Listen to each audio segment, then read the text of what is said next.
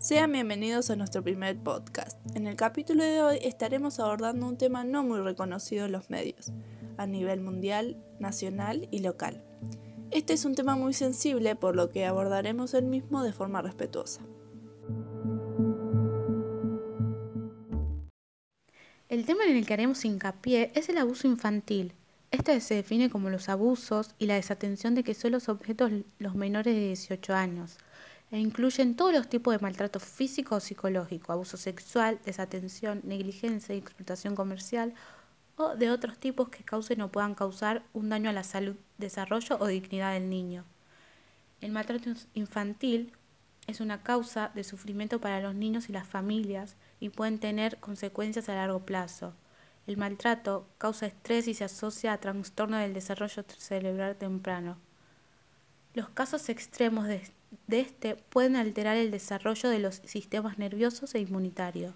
En consecuencia, los adultos que han sufrido maltrato en la infancia corren mayor riesgo de sufrir problemas conductales, físicos y mentales. Este tema, a diferencia de la violencia de género u otros tipos de violencia, no está hablado en los medios, por lo que decidimos de alguna manera dar a conocer el mismo con nuestras opiniones. Hace poco vi una noticia que hablaba de que la Argentina es uno de los peores países con abordaje de abuso infantil según un ranking que evaluó la capacidad de respuesta de 40 países del mundo frente al delito de abuso y explotación sexual contra niños, niñas y adolescentes. La Argentina está en el puesto 35, quedando en la peor posición entre los estados americanos. No me sorprende el resultado del informe y el lugar que ocupa la Argentina. Cuando hablamos de abuso sexual en la infancia, la ausencia del Estado resulta evidente. No hay estadísticas que permitan realizar un diagnóstico preciso de la magnitud y dinámica del problema que afecta a casi el 20% de la población infantil.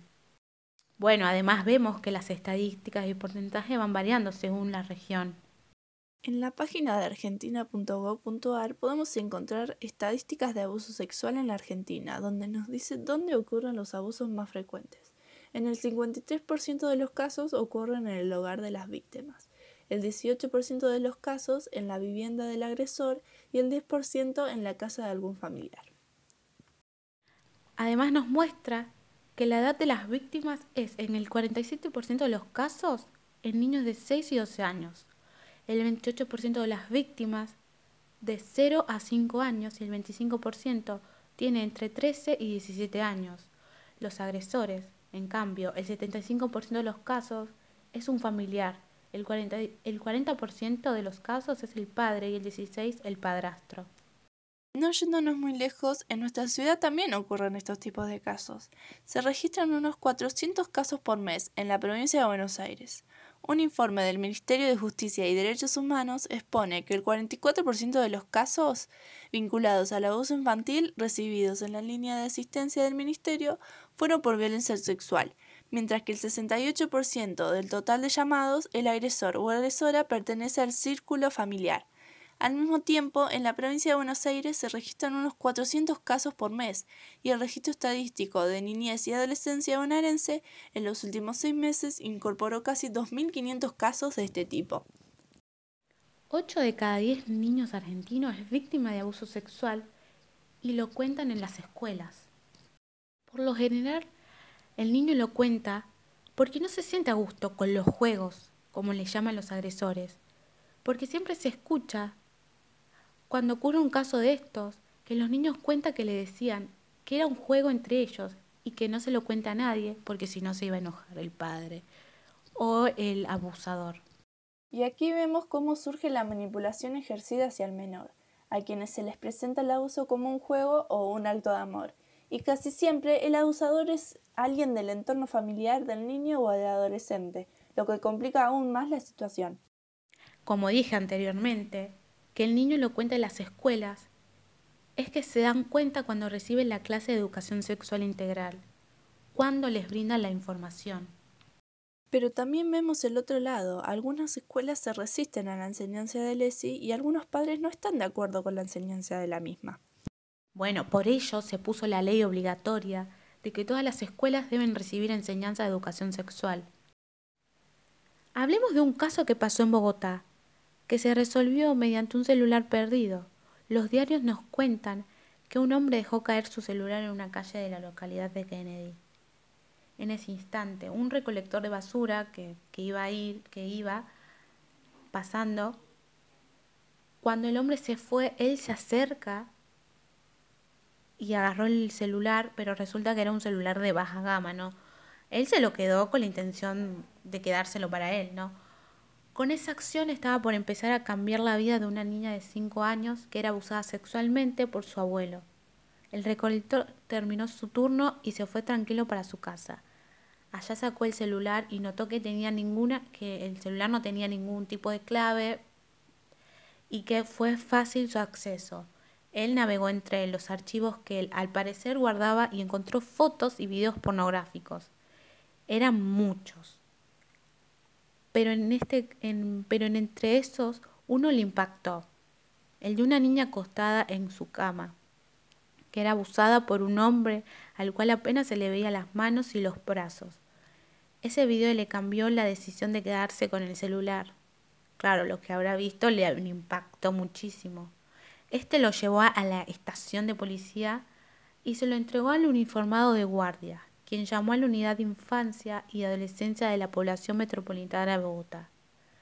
Los investigadores de ese grupo lo recibieron y ahí comenzó la investigación. Para ese entonces, la única prueba que tenía era el video donde eh, veía a la niña las manos de un hombre, una cama, un armario y las paredes de una habitación. También tenía el nombre del recolector de basura, el único contacto humano con el caso, pero él desapareció.